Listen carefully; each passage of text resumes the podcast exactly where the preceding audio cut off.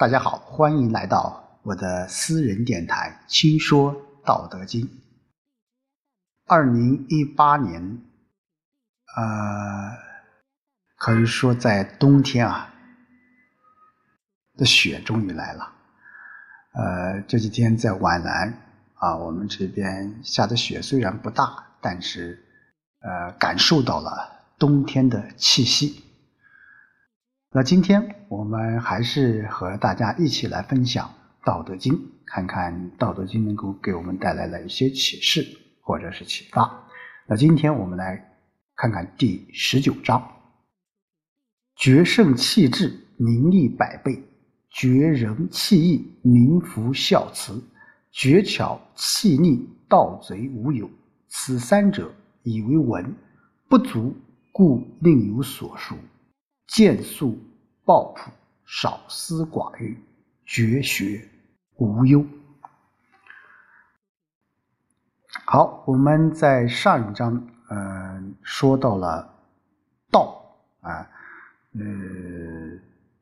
有些东西是我们啊，可以说是不以我们的意志为转移的啊，我们会出现一些。意想不到的一些情况。啊，那在这一章当中啊，我们将啊看看老子又给我们说出了哪些道理。啊，我们来看一下。啊，决胜气质，名利百倍。啊，呃，这在这个呃郭店楚简这个。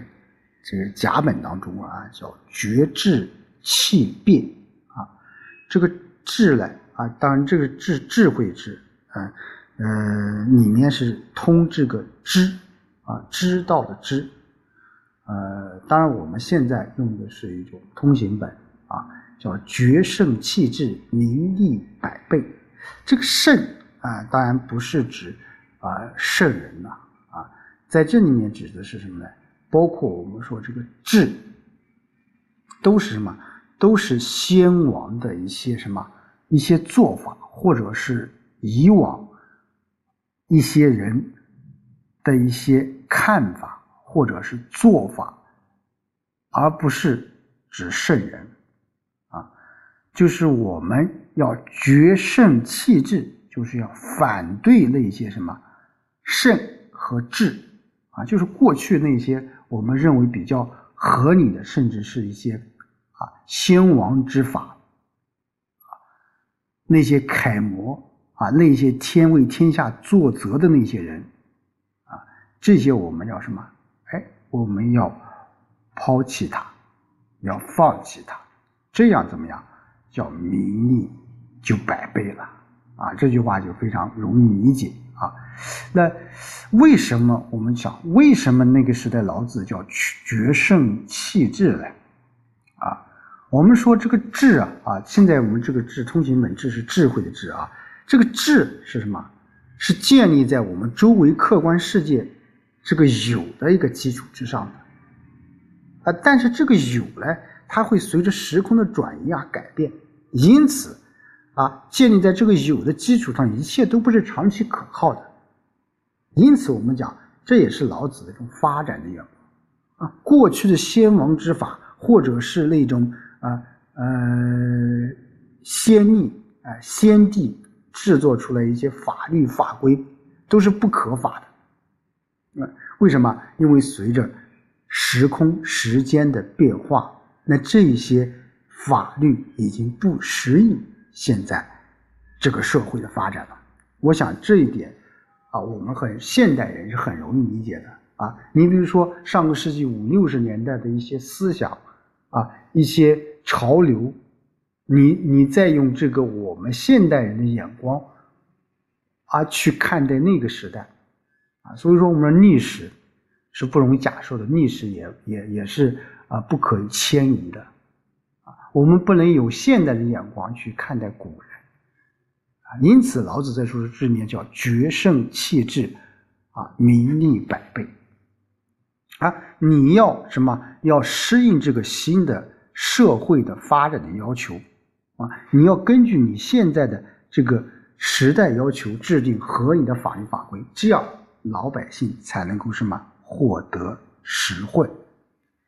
那我想这句话其实对我们现在任何的一个企业单位啊，或者是一个执政者，都是有很好的一个借鉴的作用啊。我们要把什么？我们现在讲叫叫什么啊？呃，取其其精华啊，要什么？要抛弃那些糟粕啊！中西文化也是一样的。我们中国传统文化，我们现在要走出世界，向世界去学习。那我们也要什么？要学习世界其他国家优秀的文化，来怎么样？来填补我们自己的空白。所以说这句话叫“决胜气质，名利百倍；绝人弃义，名副孝慈。”啊，仁和义啊，这个我们说《论语》当中，孔子啊，仁者啊见仁，智者见智啊，啊二人就为仁了啊，人字是两个人啊才为人。那在这里面，我觉得老子在说什么？绝人弃义啊，仁义和孝慈都是我们爱人的什么？一个准则，啊，我们对待这个社会的一些情况，我们要有仁义之心。那对待我们的家庭，对待我们的长辈，对待我们的孩子，我们要有什么？有孝慈之心。那在这里面叫绝人弃义，民复孝慈。啊，我们孝慈本来就是是人的一种自然的这种天性。而仁义又是孝慈的一种延伸，是人的一种社会属性。所以，爱人的功夫如果要做，应该首先从孝慈做起。你把孝慈做好了，才能进一步去做仁义，这样才能符合道的发展轨迹。这也很容易理解，就是说我们呃呃，在现实的生活当中，我们只有把小家给搞好了，我们才能什么？才能为大家。做出更多的贡献，你都不孝顺自己的父母，你都不爱护自己的孩子，你谈何去说为这个社会、为这个国家去做贡献，对不对？所以说，绝人弃义，民复孝慈，啊，绝巧弃逆，盗贼无有，啊，那这一条可以说对前面那啊叫不贵难得之户，使民不为盗，啊。就是说，你不有标准啊，不有那种啊，给人啊有一种比其他人更优劣的这种标准出来，那怎么样？哎，老百姓也不会去什么，哎，不会去盗贼的，不会去当盗贼的啊。所以说，就不要重视什么，在这里面，老子也就叫不要重视这种巧术啊、利器啊，而要什么重视道德。那否则什么？否则盗贼就会什么？就会全起。那最后，老子又说了，那我们防止这三者的倾向啊：绝圣弃智、绝仁弃义、绝巧。弃利，此三者以为文不足，故宁有所述，见素抱朴，少思寡欲，绝学无忧。什么意思？啊，我们就要什么？哎，我们在这个社会上，作为这个三条这些条文来实施是不够的。啊，此三者，这是前面的绝圣弃智、绝人弃义、绝巧。气力啊，我们以这个文件或者是怎么以法律法规来规定是不够的，所以怎么样？故另有所属，所以要指定一些什么依从而为的这种方法。什么方法？最后这几个非常非常重要：见素抱朴，少思寡欲，绝学无忧。啊，我们说。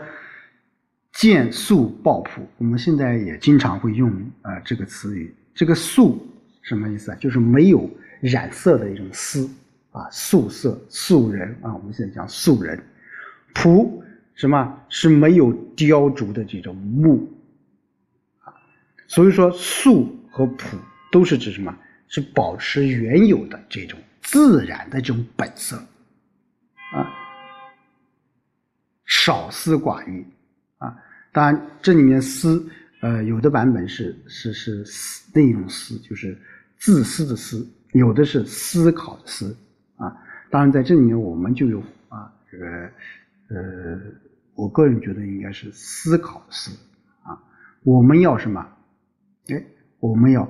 这个少思就不是说我们要啊不去思考啊不去啊不去认真的去做一些事情，而是怎么样？我们要去做一些正确的事情，并且要怎么样？哎，要有少的欲望，寡欲啊，少思寡欲，就要什么？减少我们私心杂欲，绝学无忧啊。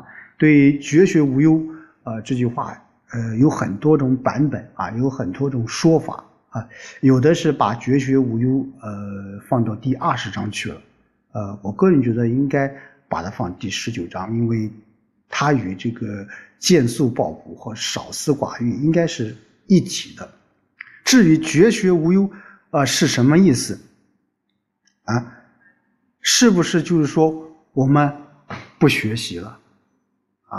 我们就不去努力去适应这个社会了，是不是就就无忧了？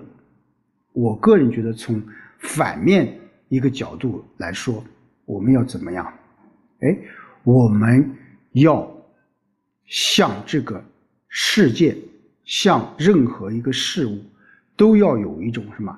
有一种打破砂锅问到底的那种精神。这种精神，就是我们当代现代人叫什么？哎，要与时俱进，要积极进取，啊，绝学无忧不是简单的就是什么？啊，我们不学了，啊，有的人说老子这是现在什么？是一种愚民政策，啊，要要老子要求什么灭这个这个啊毁灭一切文化，不要我们学习了。啊，我觉得这是错误的。这里面的绝学，我个人觉得就是什么？哎，我们要什么？要学一些更深的、更有独到的一些见解，要与这个时代相结合，并且有所创新的一些学。这样怎么样？这样我们才能获得对这种私欲无所冲动的这种自由。啊，少思寡欲怎么样？前面最后才有什么？才有绝学无忧。